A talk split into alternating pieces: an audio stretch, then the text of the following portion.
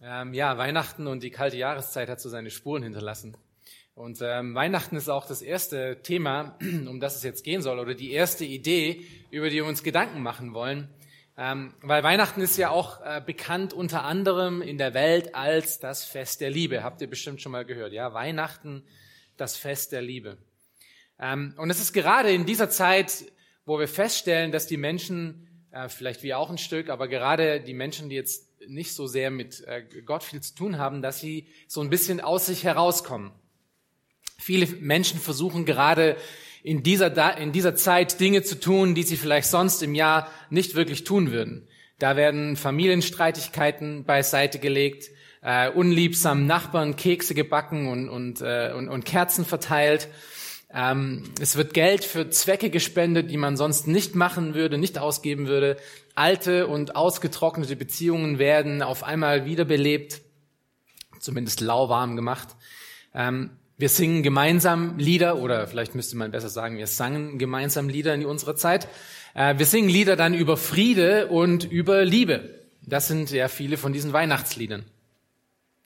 Äh, die vielen Kirchen, die es in diesem Land gibt, mit Kerzen bestückt, sind dann meistens auch voll mit Weihnachtschristen oder vielleicht waren sie voll, ich weiß nicht, wie es dieses Jahr war, aber meiner Erfahrung heraus war das immer die Zeit, wo ganz viele Menschen aus der Deckung herausgekommen sind und äh, das erste Mal oder einzige Mal im Jahr in der Kirche waren. Zu Weihnachten passieren ganz viele Dinge, die die Menschen sonst nie tun würden. Die, die Welt scheint an diesen Tagen wirklich ein wenig anders zu sein als sonst. Es gibt mehr Hoffnung, zumindest wird mehr kommuniziert.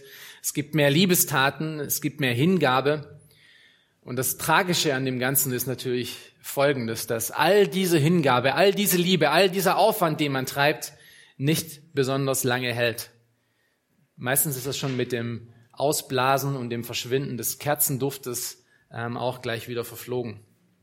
Diese ganze Gutmenschlichkeit und, und diese ganze Vergebung verfliegt so schnell, wie sie gekommen ist. Woran liegt das? Nun, wenn wir diese Zeit speziell betrachten, liegt es an zwei Sachen. Es liegt sowohl an Weihnachten als auch an den Menschen selber. Ähm, lass mich kurz erklären. Das Weihnachtsfest präsentiert uns nämlich mit einem Dilemma. Ja, das Dilemma ist folgendes. Erstens haben wir alle das notorische Verlangen nach mehr Frieden und mehr, ähm, mehr Liebe. Liebe und Frieden ist etwas, was die Menschheit sich notorisch nachsehnt.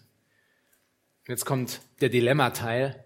Das ist der zweite. Wir alle sind unfähig dazu, eines von beidem oder selbst irgendeines von beidem bis in das nächste Jahr hinein zu retten. Wir alle haben dieses notorische Verlangen danach, mehr Friede und mehr Liebe zu haben, aber es ist uns unmöglich, das wirklich beständig weiterzuziehen. Und mit uns meine ich uns als Menschheit. Aus eigener Kraft schafft der Mensch es nicht, beständig in Friedfertigkeit und Liebenswürdigkeit zu leben. Und das ist der Grund, das der Grund ist, weil wir innewohnende Sünde haben. Wir Menschen sind nicht perfekt. Wir sind alle von der Sünde durchlöchert. Der Mensch ist an und für sich verdorben. Er ist an und für sich verloren. Er ist an und für sich selbstsüchtig, selbstzentriert, egozentrisch und selbst verliebt. Wenn wir als Menschen also wirklich lieben wollen würden, in dem Sinne von wirklich jeden Tag und beständig und immer wachsend, dann brauchen wir Hilfe von anderen. Wir brauchen eine Hilfe von außen. Wir brauchen eine Kraft, die in den Menschen hineinkommt, um das zu produzieren, was er selber nicht kann. Und um das soll es heute gehen. Das ist ein Thema, um das wir uns heute Gedanken machen würden. Und Weihnachten hat die Steilvorlage geliefert dazu. Äh, wir werden uns im Markus-Evangelium auf, aufhalten und da könnt ihr schon mal eure Bibeln aufschlagen. Und zwar werden wir ganz speziell in Kapitel 12 sein. Zeitlich gesehen befinden wir uns im Markus-Evangelium Kapitel 12 an dem Mittwoch vor dem Freitag, an dem Jesus gekreuzigt wurde. Also hier finden wir nochmal äh, ganz viele Dinge, die auf einmal passieren. Nur ein paar Tage bevor Jesus ans Kreuz gegangen ist. Thematisch ähm, befinden wir dann uns hier ähm, dabei, dass die Leiter ihre letzten Schüsse, die Leiter Israels, die geistlichen Leiter Israels, ihre letzten Schüsse gegen Jesus loswerden. Sie befanden sich nämlich auch in einem Dilemma. Ihr Dilemma war, sie wollten Jesus unbedingt loswerden. Er musste weg. Ja, er stand ihnen im Weg. Ähm, er war eine Gefahr für ihre Herrschaft und für ihr, ähm, für ihr Komfort und alles. Das Problem, was sie aber hatten, war, die Leute, die, das Volk fand Jesus eigentlich ziemlich gut. Ja, er konnte Wunder tun, er konnte heilen, er konnte ihnen Essen geben. Und sie fürchteten aber dieses Volk so dermaßen, dass sie ihn nicht einfach loswerden konnten, ohne das Volk gegen, gegen sich selber aufzuwiegeln. Nun was tun? Das Einzige, was sie tun konnten, war, um zu versuchen, Jesus vor dem Volk zu diskreditieren, ihm einen schlechten Namen zu geben. Etwas, das, das er tun würde, was dem Volk sagen würde, der ist es nicht wert und sie würden ihn dann loslassen, dann könnten, sie, könnten die Leiter ihn endlich äh, auch selber loswerden. Und das ist, was wir hier in Markus 12, in Markus 12 sehen. In Markus 12 starten hier die Leiter von Israel nämlich drei Angriffe. Sie starten drei Angriffe die jeweils eine eigene Ebene beschreiben. Und das sind die folgenden. Der erste ist ein politischer Angriff. Das sehen wir in Verse 13 bis 17. Ähm, und der kommt durch die Herodianer. Das sind ähm, Menschen, die Haupt, sagen wir mal Politiker der damaligen Zeit, ja, politisch geistliche Menschen. Ähm, und dann gibt's noch einen theologischen Angriff durch die Sadduzäer. Das ist in Verse 18 bis 27. Und einen rechtlichen oder gesetzlichen Angriff durch die Pharisäer in Verse 28 bis 34, was wir uns heute anschauen werden. Also wir sehen hier drei Angriffe und drei Ebenen. Ein Polit auf politischer Ebene, theologischer und rechtlicher Ebene. Und die Menschen, von denen wir hier hören, die Herodianer, die Sadduzäer und die Pharisäer, das machte den Sanhedrin aus. Das war die geistliche Versammlung von Israel. Also wir sehen hier in dieser kurzen Zeit noch, ein paar Tage bevor der, äh, vor der Kreuzigung, ähm, nochmal diesen letzten Versuch, um vor dem Volk Jesus zu diskreditieren, und zwar auf diesen drei Ebenen. Nun, wie gesagt, es waren drei Angriffe. Die ersten beiden sind schon hinter uns. Ähm, der Text heute ist ja der letzte Angriff.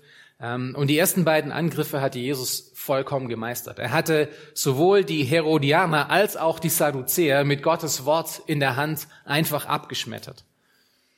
Und so mussten sich hier die Führer, die geistlichen Führer wieder versammeln, um noch einen letzten Plan zu machen, um zu schauen, wie können wir ihn denn noch irgendwie greifen.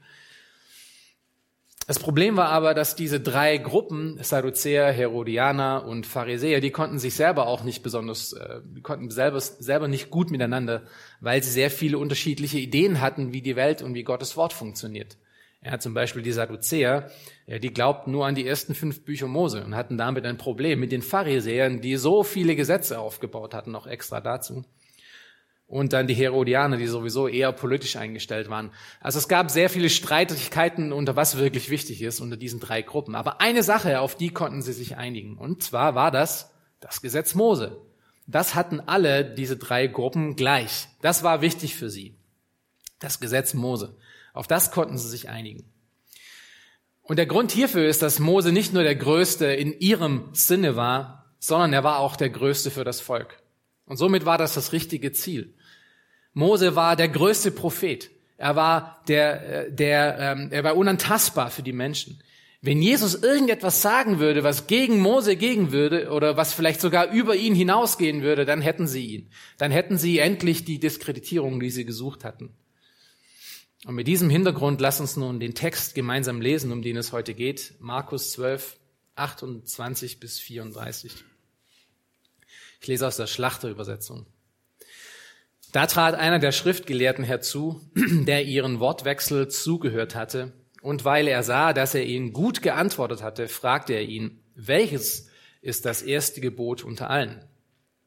Jesus aber antwortete ihm, das erste Gebot unter allen ist, höre Israel, der Herr, unser Gott, ist Herr allein.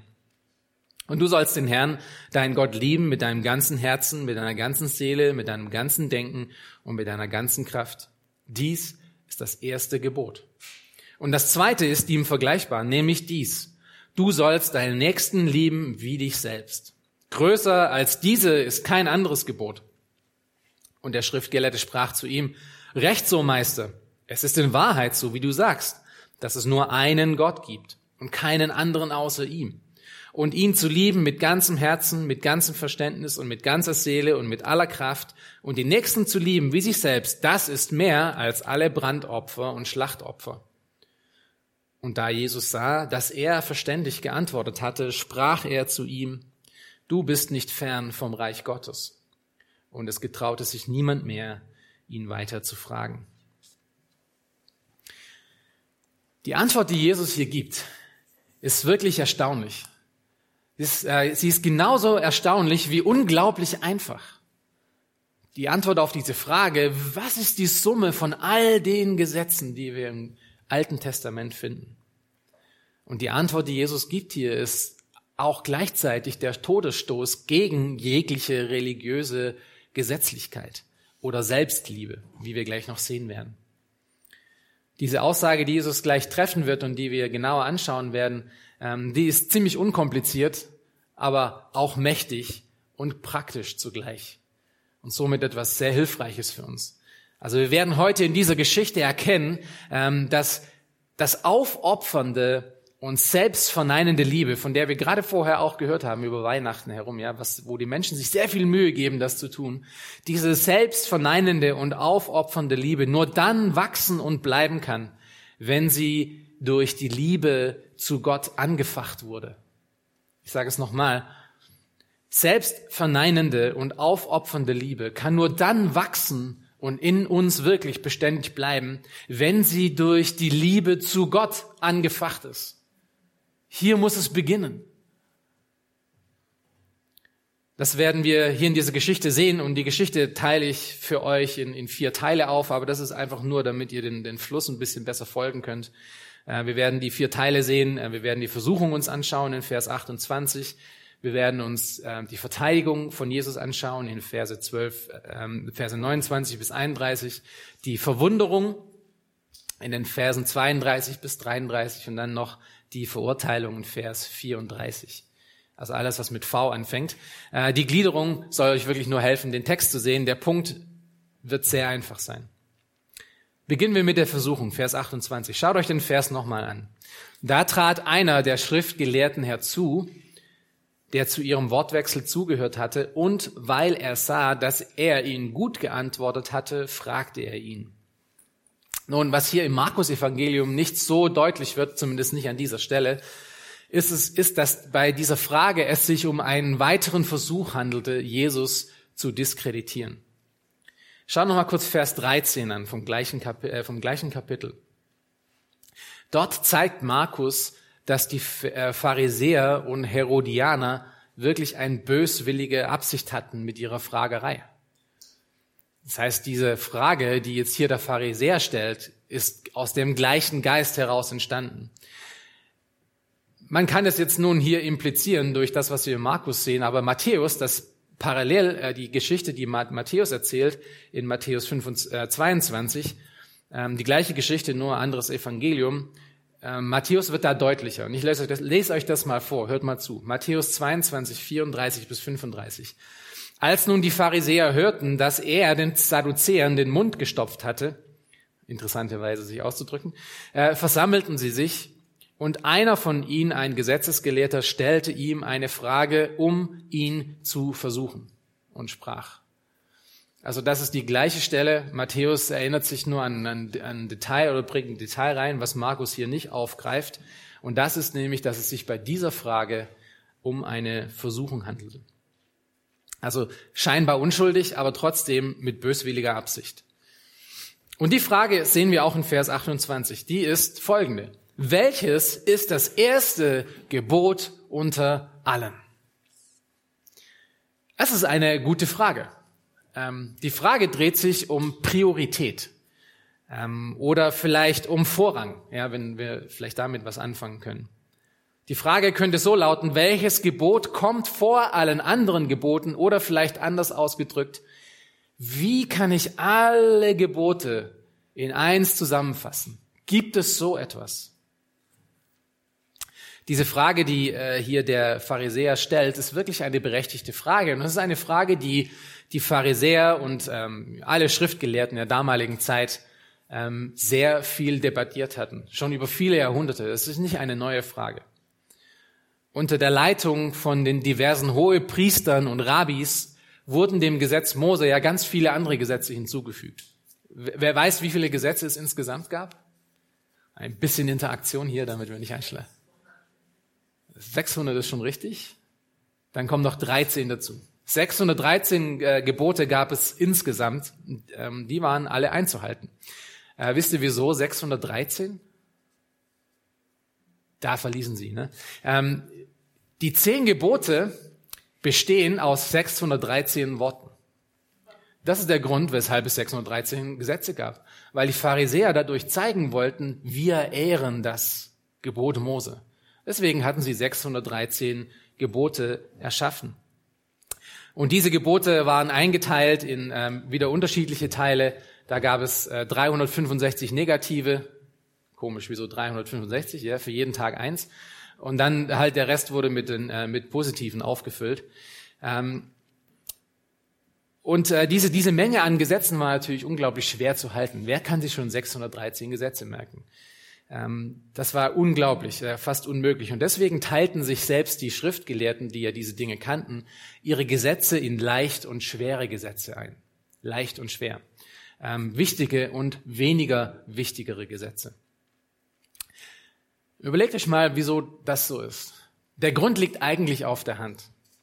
Ähm, wenn, wenn wir nach Gesetzlichkeit schauen, nach, diesem, nach dieser Art und Weise zu leben, Gesetzlichkeit, das ist ja das Verlangen, um vor Gott mit dem, was ich tue, irgendwie gerecht dazustehen.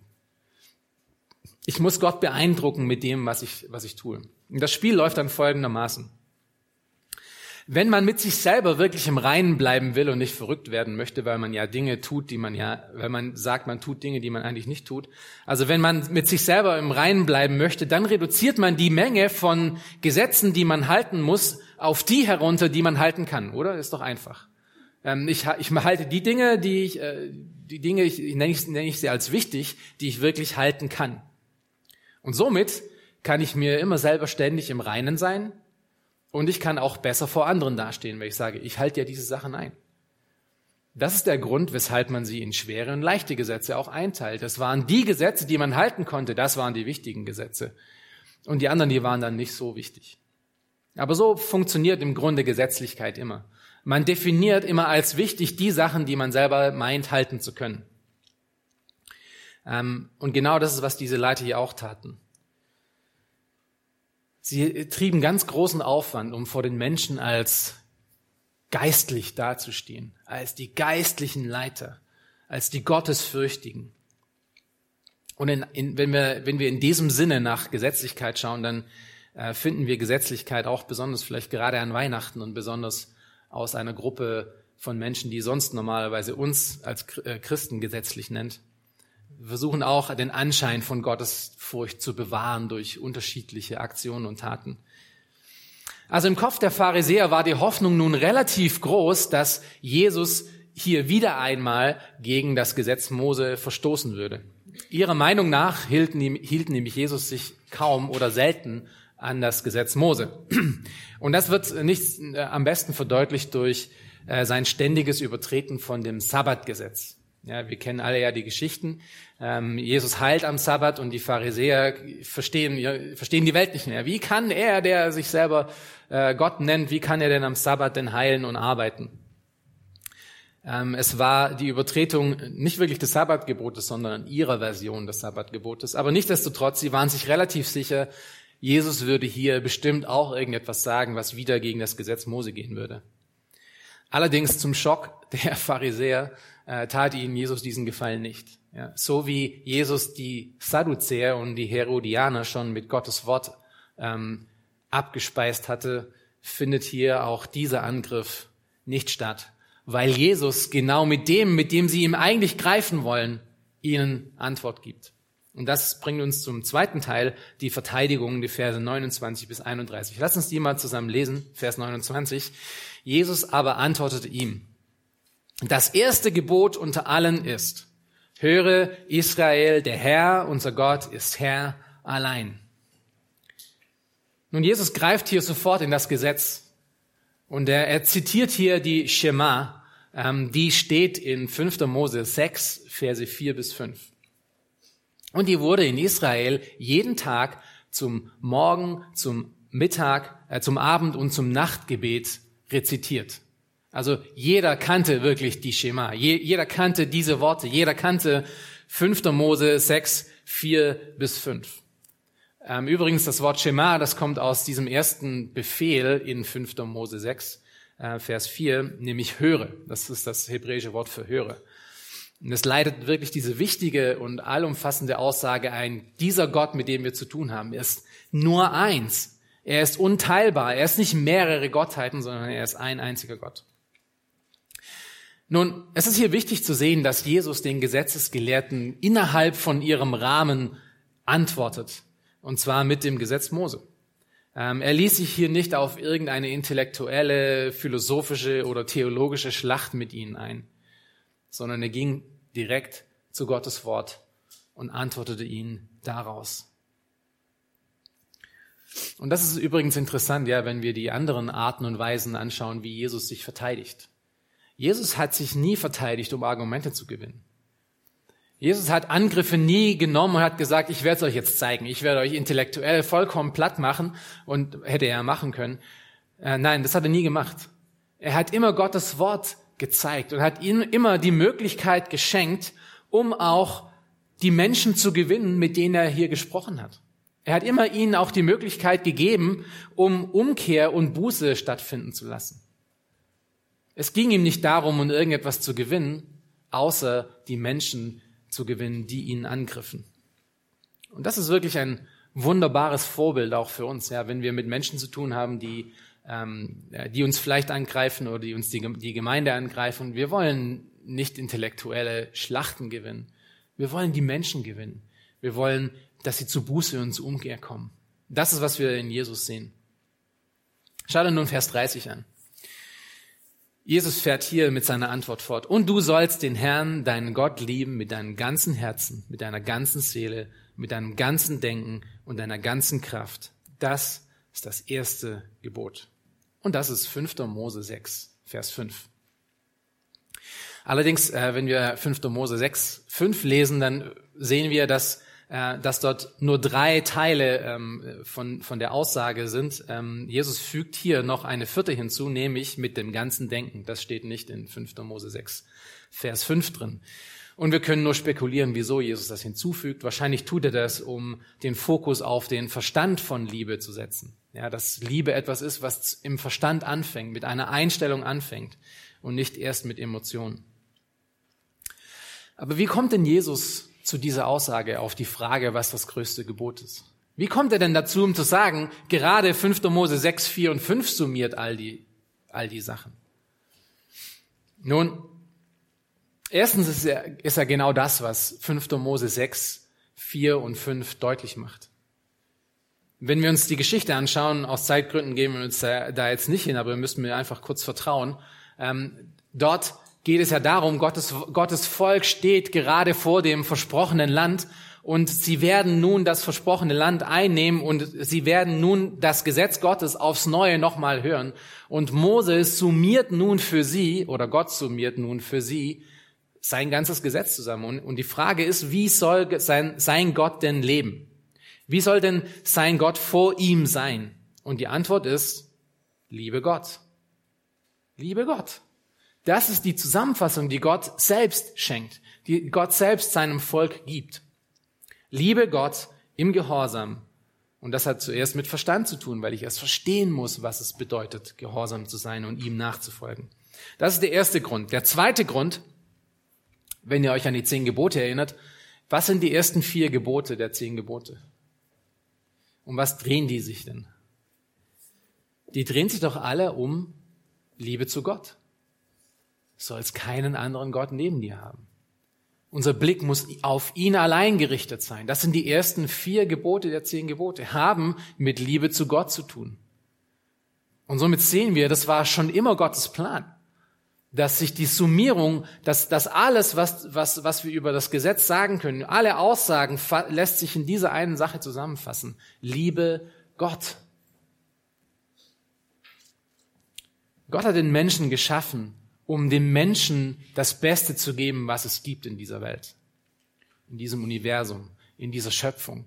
Und was ist das Beste in dieser Welt und in, dieser, und in diesem Universum?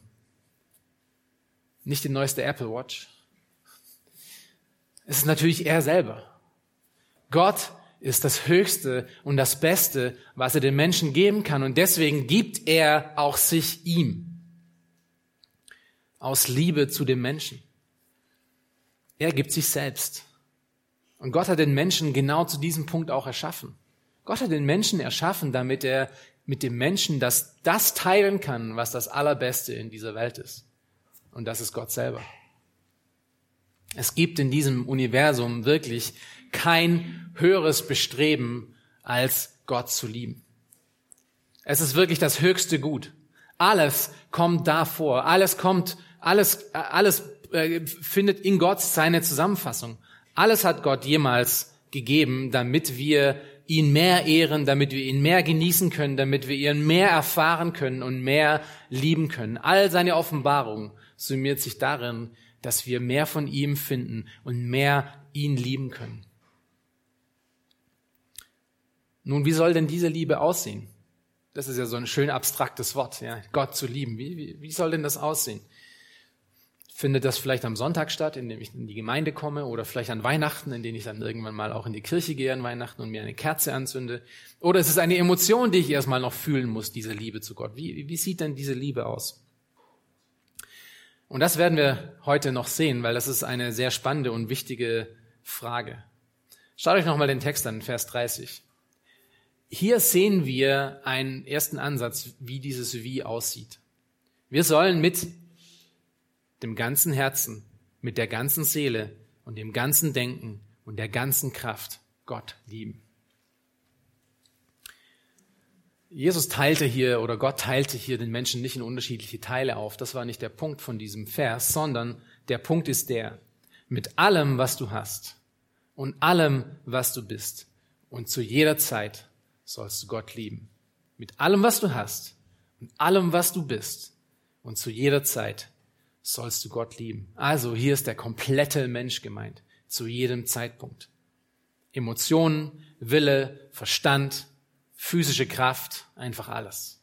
Alles soll dazu dienen, um Gott zu lieben.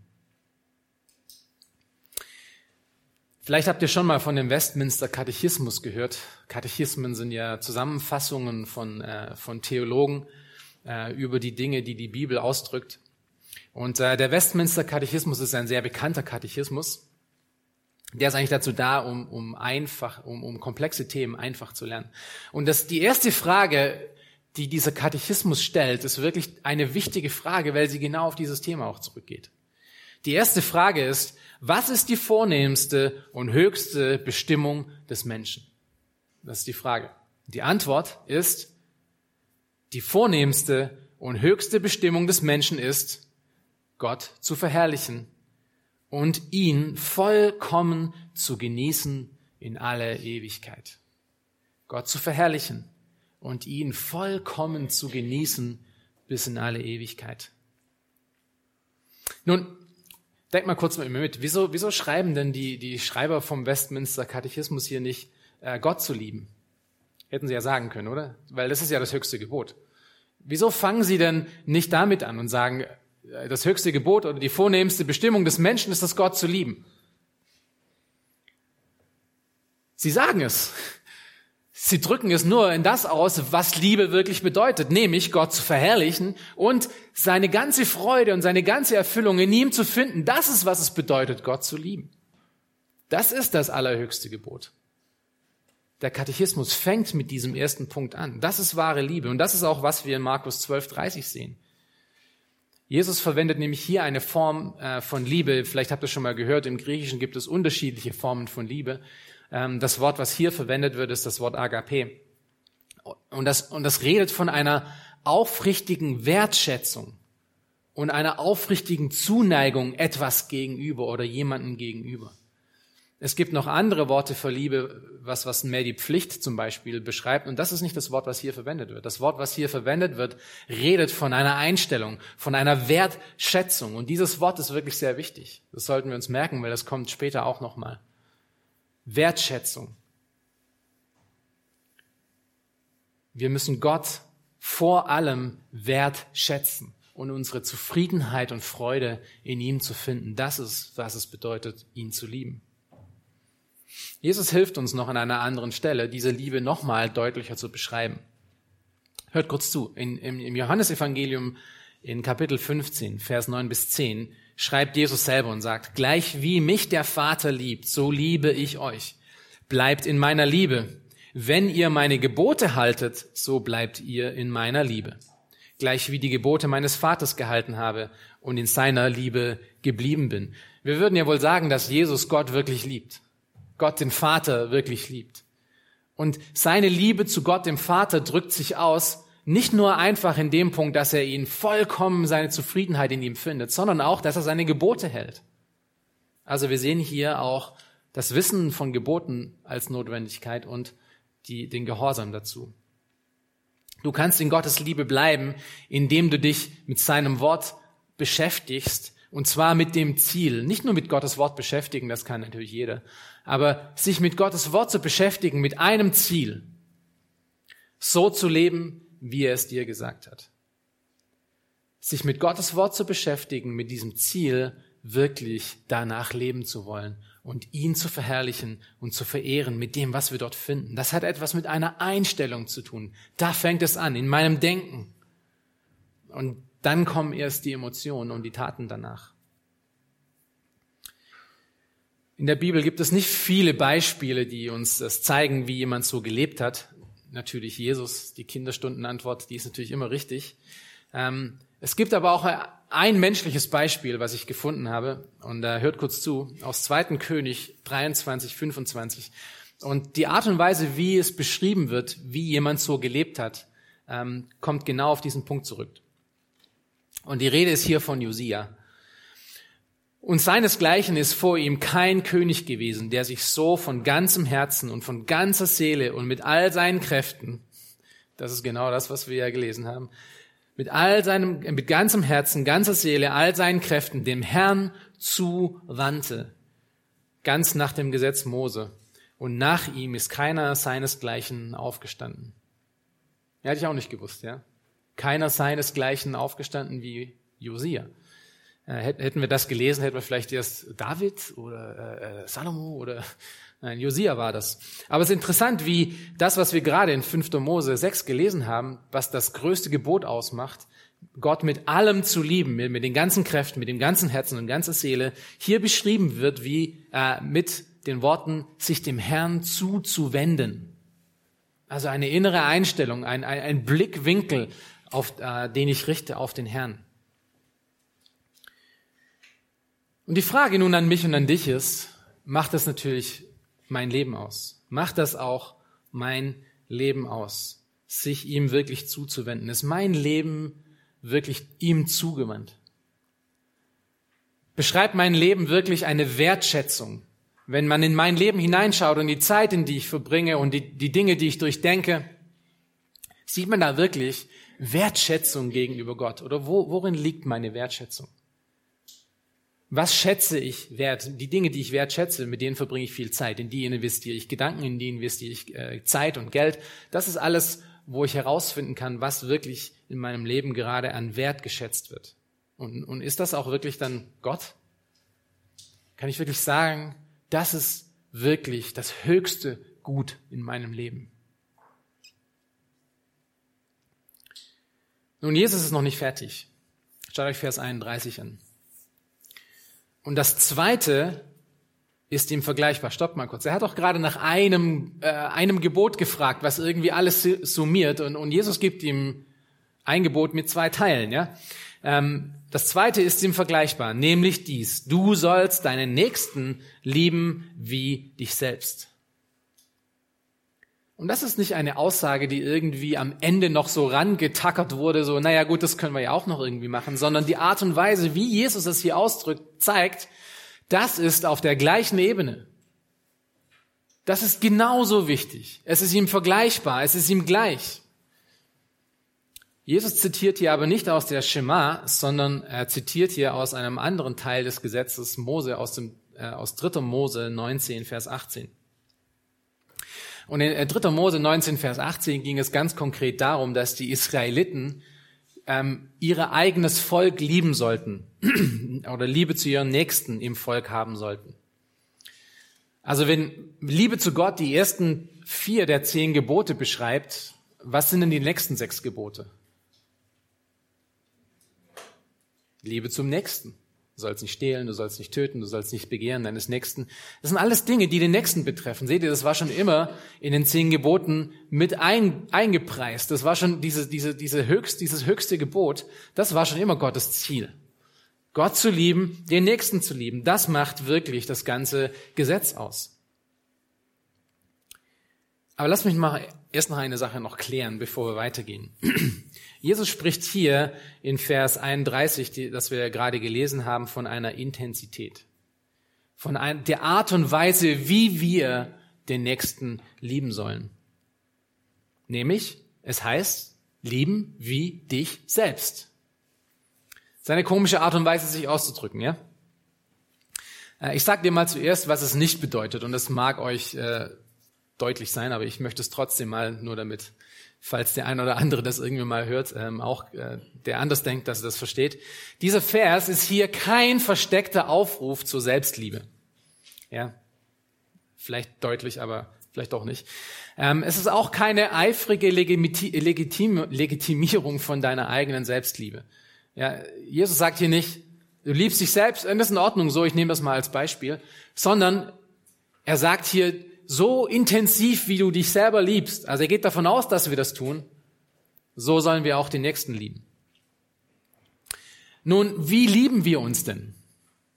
Wer von euch hat in der letzten Woche intensive Zuneigung für sich selbst erfahren? Es passiert mir sehr selten, ja? Gott sei Dank. Ähm, aber ich, ich liebe mich doch selber ziemlich stark. Und, und wie mache ich denn das? Ich mache das tagtäglich, indem ich mich wasche, hoffentlich, indem ich meine Zähne putze, indem ich esse und trinke. Ich schaue danach, dass ich nicht auseinanderfalle. Ich schaue, dass ich am Leben bleibe. Ich tue etwas ganz Praktisches jeden Tag, damit es mir gut geht. Das ist die Art und Weise, wie Jesus hier die Intensität vergleicht. Er sagt, das ist die Art und Weise, wie wir auch den Nächsten lieben sollen. Nicht irgendwelche großen Emotionen für jemanden zu haben in notwendiger Weise, die kommen immer zu, als nächstes, sondern was ganz Praktisches. Seht ihr? Unsere Liebe für uns selber ist zuerst, ist zuerst praktisch. Sie ist intensiv. Und dann kommt natürlich die ganze Selbstliebe und sowas auch noch dazu, wo wir vielleicht viel von uns denken. Aber sie ist erst praktisch. Und deshalb greift Jesus auch auf dieses, auf diesen Vergleich hin. Weil jeder damit was anfangen kann und weil es genau das Richtige kommuniziert. Dass Liebe nämlich auch praktisch ist. Nun, wahrscheinlich verstanden die Gelehrten hier mit 3. Mose 19, dass sie eben ihr eigenes Volk lieben sollten. Und als Jesus es nun zitiert hat, meinten sie, naja, wir lieben ja unser eigenes Volk und wir lieben ja unseren Nächsten. Und ich möchte das auch nochmal kurz benennen, weil ähm, es ist wichtig für uns zu verstehen, dass diese Liebe zu dem Nächsten nicht bedeutet, nur die Menschen um uns herum hier in der Gemeinde. Woher weiß ich das? Nun, hört mal kurz zu, sehr spannend. Lukas 10, Ihr kennt doch bestimmt das Gleichnis vom barmherzigen Samariter. Äh, könnt ihr euch noch daran erinnern, wie das Gleichnis zustande gekommen ist? Ganz kurze Klammer hier. Gleichnisse sind nur eine Illustration von einem Punkt, der vorher schon gemacht wurde oder später gemacht wird. Eine Illustration von einem Punkt. Ja, der, der Lehrpunkt selber ist nicht in dem Gleichnis, sondern das Gleichnis ist die Illustration von einem Lehrpunkt. Das Gleichnis vom barmherzigen Samariter, wie kommt das zustande? Hört mal kurz zu, ich lese euch mal kurz aus Lukas 10, 25 bis 29. Sehr spannend. Und siehe, ein Gesetzesgelehrter trat auf, versuchte ihn, Jesus, und sprach, Meister, was muss ich tun, um das ewige Leben zu erben? Und Jesus sprach zu ihm, was steht im Gesetz geschrieben? Wie liest du? Nun der Gesetzesgelehrte antwortete und sprach, Du sollst dem Herrn, deinen Gott, lieben mit deinem ganzen Herzen, mit deiner ganzen Seele und mit deiner ganzen Kraft und deinem ganzen Denken und deinen Nächsten wie dich selbst. Er, Jesus, sprach zu ihm, du hast recht geantwortet. Tue dies, so wirst du leben. Er aber wollte sich rechtfertigen und sprach zu Jesus, Jesus, nun, wer ist denn nun mein Nächster? Interessant, ja? Wir sehen hier so viele Parallelen zu äh, Markus 12. Äh, es ist aber nicht die gleiche Geschichte. Die ist zeitlich, hat die vorher stattgefunden. Aber die Antwort war dieselbe.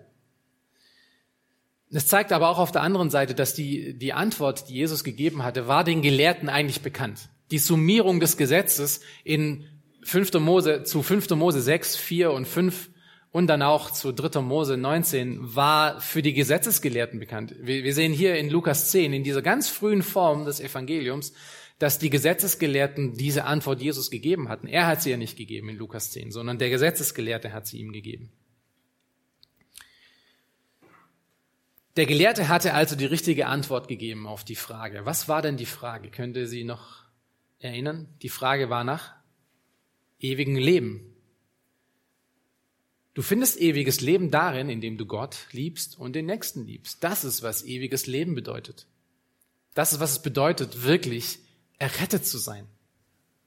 Und die natürlichste Reaktion für einen Menschen ist natürlich zu fragen, wer ist denn nun mein Nächster? Weil ich will das limitieren, ja. Ich will ja nicht alle lieben, sondern ich möchte ja nur die lieben, die ich lieben kann. Ja, das ist immer am besten. Ja, ich bin, das ist eine Art von Gesetzlichkeit, ja. Ich, ich reduziere das auf die Menschen herunter, die einfach sind und den Rest, den muss ich ja nicht.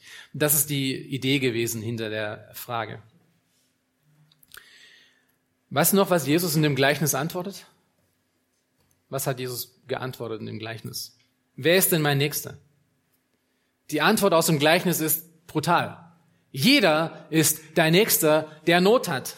Egal welche Rasse, Tradition, Sprache, Land, Bundesland, egal. Wenn jemand in Not ist, dann bist du, der ihn lieben kann bei ihm. Das ist, was Nächstenliebe bedeutet. Christliche Liebe ist genau das. Praktische Hilfe für irgendwer auch immer es benötigt. Und Jesus erfand sogar ein wahnsinniges Konzept, ein wahnsinniges Wort dafür. Seid ihr bereit dafür? Barmherzigkeit. Das ist, was Barmherzigkeit ist. Es ist tatsächliche, praktische Liebe für den Nächsten. Und zwar nicht nur für denjenigen, der mir, der mir passt, sondern egal wer auch immer um mich herum ist. Es ist hingegebene, aufopfernde Liebe, die ganz praktische Resultate hat.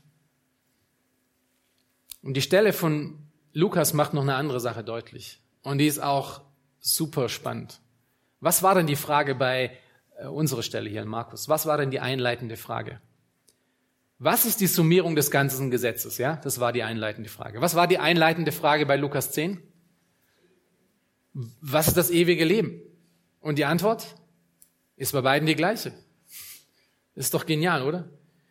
Gott und den Nächsten zu lieben hat etwas mit ewigem Leben zu tun. Und es hat etwas damit zu tun, wie sich Gott die ganze Zeit kommuniziert hat.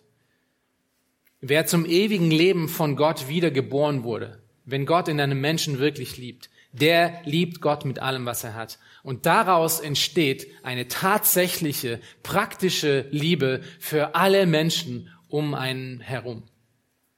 Und das ist egal, Egal dann, wer diese Menschen sind. Und es ist interessant, wenn wir dann in, äh, in zum Beispiel die Schwarz-Weiß-Welt von, von Johannes eintauchen. Ähm, Im ersten Johannesbrief finden wir nicht viele Farben. Ja? Also wenn, wenn Johannes ein Maler gewesen wäre, wäre es wahrscheinlich nur Schwarz-Weiß-Bilder. Ähm, schreibt er im ersten äh, Johannesbrief in Kapitel 4, Vers 20, ihr könnt gut, äh, gut zuhören, wenn jemand sagt, ich liebe Gott, ja, das haben wir die Pharisäer auch gesagt. Wenn jemand sagt, ich liebe Gott und hasst doch seinen Bruder, so ist er was? So ist er ein Lügner. Denn wer seinen Bruder nicht liebt, den er sieht, wie kann er den Gott lieben, den er nicht sieht? Du kannst Gott nicht lieben, wenn du keine Liebe für andere Menschen hast. Dann ist es vollkommen egal, was du von dir erzählst. Dann ist es vollkommen egal, was für einen Abschluss und wie viele äh, Bücher du in deinem Regal hast. Wenn du es nicht schaffst, den Nächsten zu lieben, was ist deine Liebe zu Gott denn wert? Das ist, was Johannes hier sagt. Wie gesagt, hier gibt es keine großen Grauzonen, ja, die es vielleicht in unserem Leben auch irgendwo gibt. Aber diese Aussage ist mit Absicht so schwarz und weiß gehalten. Du kannst Gott nicht lieben, wenn du es nicht schaffst, den Nächsten zu lieben. Und der Grund ist in diesem höchsten Gebot inkludiert. Weil es heißt, wenn du Gott wirklich liebst, dann wirst du den Nächsten auch lieben. Das ist die notwendige Schlussfolgerung von dem, was Jesus hier zweimal in Lukas 10 und in Markus 12 äh, deutlich macht. Und vielleicht sitzt du hier und fragst dich nun, okay, das ist ziemlich krass, aber wie, wie, wie kann ich denn das machen? Ja, wie, wie kann ich denn so aufopfern und äh, hingebungsvoll lieben? Und dazu hat Johannes dann auch was gesagt, und zwar den Vers vorher, 1. Johannes 4, 19. Er sagt, wir lieben ihn, weil er uns zuerst geliebt hat. Ein ganz kleines Evangelium, Beschreibung. Wir können lieben. Wir können Gott erst lieben, weil er uns zuerst geliebt hat. Wenn Gott dich wirklich liebt, dann wirst du auch lieben können. Wenn Gott wirklich in dein Leben hineingekommen ist, wenn er dich wirklich neu gemacht hat, dann kannst du es auch schaffen, andere zu lieben. Denn ohne seine Liebe ist es dir ganz und gar unmöglich.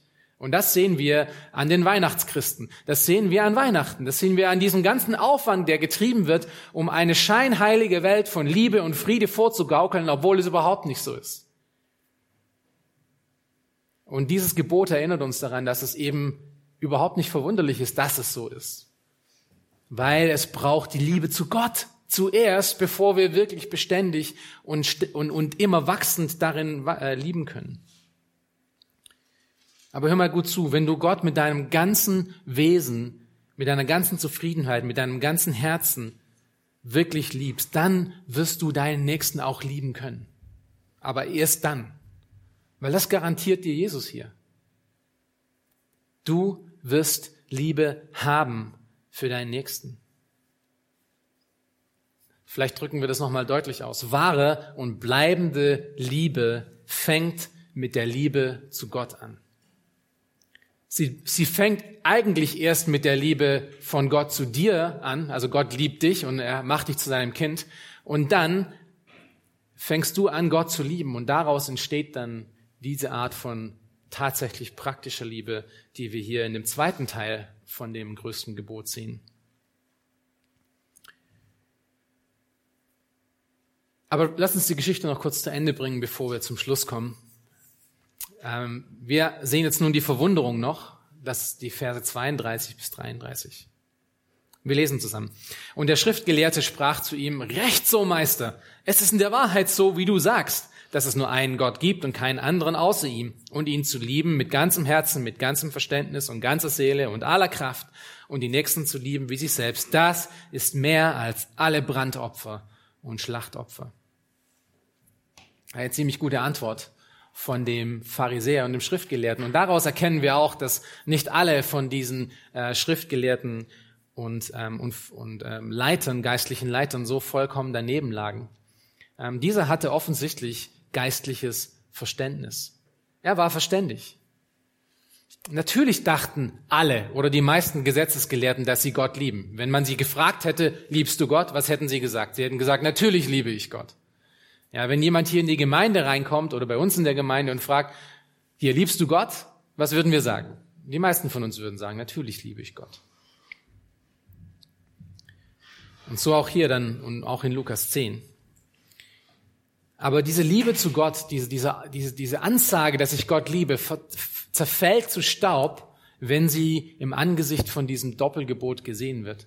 Weil die Pharisäer sind ja gerade zu Jesus gekommen, um ihn zu hassen. Sie sind ja nicht gekommen, um ihn zu lieben, oder?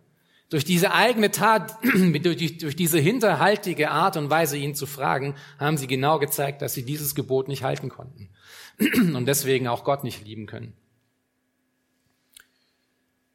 All diese Gesetzesgelehrten glaubten nämlich nicht an Jesus, den Messias. Sie hassten und missachteten ihn. Sie hat kein, keine Liebe für den Nächsten. Und dann schauen wir noch die Verurteilung an, Vers 34. Wir lesen zusammen den Text noch. Und da Jesus sah, dass er verständig geantwortet hatte, sprach er zu ihm, du bist nicht fern vom Reich Gottes. Und es getraute sich niemand mehr, ihn weiter zu fragen. Ja, dieser Mann hier war verständig. Ähm, Er war nicht so stumpfsinnig gegen Jesus wie vielleicht einige andere. Er hatte auch ziemliche Einsicht in, in, in Gottes Wesen und Gottes Wort. Er kannte die Schrift.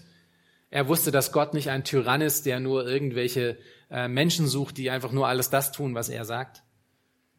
Er war schon weitergekommen als das. Er hatte wirklich geistlichen Verstand. Und wir sehen das darin, dass, dass Jesus das zu ihm sagt. Er sagt, du bist nicht weit vom Reich Gottes. Das finden wir nicht oft in der Schrift, dass Jesus das zu einem Menschen sagt. Also er sagt ihm mehr oder weniger, du stehst mit dem Schlüssel in der Hand schon vor der Tür. Du bist da, du hast es schon fast geschafft, aber, aber eben nur fast.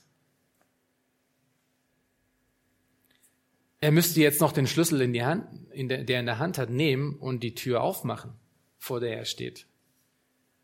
Und wenn, wenn er das nicht tut, dann wird er mit dem Schlüssel in der Hand vor dieser Tür zusammen vergehen mit all den Menschen, die Jesus hassten, bespuckten und die keine Ahnung von ihm hatten und die ihn verflucht hatten. Mit diesem tollen Schlüssel in der Hand, kurz vor dem Ziel, trotzdem zu Ende zu kommen. Mein Freund, das ist eine wirklich deutliche Warnung an uns alle. Wirklich in dem Hintergrund auch von dem Wissen, dass ja, diese Pharisäer, wenn man sie gefragt hätte, alle hätten gesagt, ich liebe Gott. Wir alle würden das auch sagen. Aber Wissen alleine reicht eben nicht aus. Das ist, was wir hier auch sehen. Es reicht einfach nicht aus, die richtigen Antworten geben zu können. Es reicht einfach nicht aus, gewisses theologisches Verständnis zu haben. Das reicht nicht aus. Das ist nicht, was das höchste Gebot ausmacht. Das höchste Gebot ist nicht, kenne du die zehn Gebote oder kenne du 613 Gebote und du wirst in Ordnung sein. Das ist nicht das höchste Gebot. Ein Doktortitel in Theologie kann dich nicht erretten. Die richtigen Antworten auf einem Bibelquiz können dich nicht erretten. Du bist nicht ein Kind des Königs, weil du verstanden hast, wie das Evangelium funktioniert und was die, was die Logik ist dahinter. Du kannst sogar sehr viel über Gott wissen, so wie dieser Schriftgelehrte hier, und mit den Schlüssel in der Hand vor der Tür zum Eingang zur Ewigkeit ver verenden. Und ich befürchte, dass es viele sogenannte Weihnachtschristen gibt, die genau dieses Problem haben. Von denen bin ich eigentlich fast sicher, dass viele von, dass die meisten da nicht, nicht mal den Schlüssel in der Hand haben. Aber es gibt doch auch einige in unseren Gemeinden, die meinen, den Schlüssel in der Hand zu haben, die meinen, vor der Tür zu stehen, die auch immer sagen würden, ich liebe Gott, aber denen es faktisch unmöglich ist, Menschen zu lieben, die ihnen nicht passen. Menschen zu lieben außerhalb von ihrer Komfortzone, außerhalb von ihrem Freundeskreis, außerhalb von ihrer Kultur, außerhalb von von all dem, was sie sonst normalerweise ihre Komfortzone ausmacht. Das ist auch eine Art Weihnachtschristentum. Ein, ein Anschein von Gottesfurcht nach außen, aber keine Kraft dahinter. Und der Grund ist mangelnde Liebe zu Gott. Das ist, was dieses Gebot hier uns deutlich macht. Wenn ich mangle in der Liebe gegenüber anderen, dann muss ich an diesem Punkt ansetzen. Ich muss da ansetzen, Gott noch mehr wert zu schätzen. Meine Wertschätzung in ihm allein zu finden. Meine Freude in ihm zu finden. Und wie tue ich das? Indem ich sein Wort kenne, indem ich mich wirklich hingebe, ihm nachzufolgen. Im Gehorsam, im Gebet, in all diesen Dingen, die einfach Zeit und, und, und, und wahre und echte Beziehung ausmachen, so wie wir bei Josia gehört haben. Eine Zugewandtheit Gott gegenüber, mit unserem Herzen. Und vielleicht frage ich dich noch abschließend, was ist in, was ist in deinem Leben wirklich etwas, was du gerade hoch wertschätzt, wo du deine Zeit, deine Energie, deine Gedanken rein investierst? Vielleicht ist es Zeit, das wieder in die richtige Balance zu bringen. Dass wir wirklich mit Freude und mit Zugewandtheit uns Gott, mit Gott beschäftigen und ihn zu erkennen und viel aus ihm machen. Ich möchte schließen mit einem Zitat von äh, einem Puritaner, was das auch nochmal fokussiert. Und er sagt hier, Christus ist überhaupt nicht wirklich geschätzt, wenn er nicht über alles geschätzt wird. Christus ist nicht wirklich geschätzt, wenn er nicht über allem geschätzt ist. In deinem Leben ist Christus nichts wert, wenn sein Wert unter allen anderen irgendwo zu finden ist. Sein Wert muss der höchste Wert sein. Und wenn das der höchste Wert in meinem Leben ist, wenn das das höchste Gut ist, das ich verfolge, dann fällt es mir auch viel einfacher, den Nächsten um mich herum zu lieben, weil dann geht es nicht mehr um mich, sondern es geht um ihn. Und das wollen wir tun. Daraus wollen wir uns auch erinnern, dass wir nicht Weihnachtschristen sein wollen. Wir wollen Menschen sein, die Gott mit so einer Intensität lieben, dass die gleiche Art und Weise, wie wir uns tagtäglich lieben, auch ganz praktisch in Liebe um unseren Nächsten herum sich aufzeigen wird. Amen. Lass uns noch zusammen beten. Großer Gott, Vater im Himmel, Herr, wir kommen heute ähm, vor dich und wir wollen dich bitten, Herr, dass du unser Leben in deine Hand nimmst, Herr, dass du uns vergibst, dass du uns bußt, dass du uns hilfst, Herr, Buße, wahre Buße zu tun, Herr. Wenn Dinge in unserem Leben wichtiger und wertvoller geworden sind, Herr, als du, als die Erkenntnis davon, wer du bist und was du in Jesus Christus getan hast, Herr. Bitte hilf, dass unsere Liebe nicht erkaltet. Bitte hilf, dass unsere Liebe nicht durch Materialismus zugeschüttet und erstickt wird. Bitte hilf, Herr, dass die Sorgen dieser Weltzeit nicht äh, unsere Liebe und unsere Freude an dir ersticken, Herr, sondern hilf uns, dass gerade in diesen Zeiten, Herr, dass wir nur eine einzige Burg haben, zu der wir fliehen, dass wir eine einzige Ausrichtung haben, auf die wir unsere Herzen und unsere Augen ausrichten, und das bist du. Hilf uns, Herr, dass wir Freude daran finden, noch mehr von dir zu erfahren. Bitte hilf uns, Herr, dass wir gerne, äh, uns gerne mit deinem Wort beschäftigen, uns gerne mit Büchern beschäftigen über dich, uns gerne hinsetzen im Gebet mit dem Ziel, um dir wirklich nachzufolgen und dich wirklich wertzuschätzen, Herr. Und hilf uns das zu erkennen, dass diese praktische Liebe und den praktischen Frieden, den wir oft verlangen und auch von anderen haben wollen, dass, dass der anfängt in unserem eigenen Herzen mit Liebe zu dir dass wir jetzt nicht mehr tun müssen, sondern dass wir mehr lieben müssen, mehr Zeit mit dir verbringen dürfen und mehr darüber nachsinnen dürfen, wie groß und wie mächtig du bist. Herr, bitte schenk du uns diese Gnade, dass wir das erkennen dürfen, damit unser Leben sich auch wirklich ändert und nicht nur leere Phrasen bleibt. In deinem Namen wollen wir dich bitten, Herr, und wollen dir auch danken für all das, was du in unserem Leben schon getan hast, Herr. Wir wollen dir danken für das Evangelium und wir wollen dir danken, Herr, dass wir dein Wort haben und dass du zu uns sprichst und dass du uns Ohren gegeben hast, um dich zu hören, damit wir nicht in unseren Sünden stecken bleiben, Herr, sondern dass wir wirkliche Rettung finden in dir. Ändere du uns durch deinen Geist und dein Wort in deinem Namen. Amen.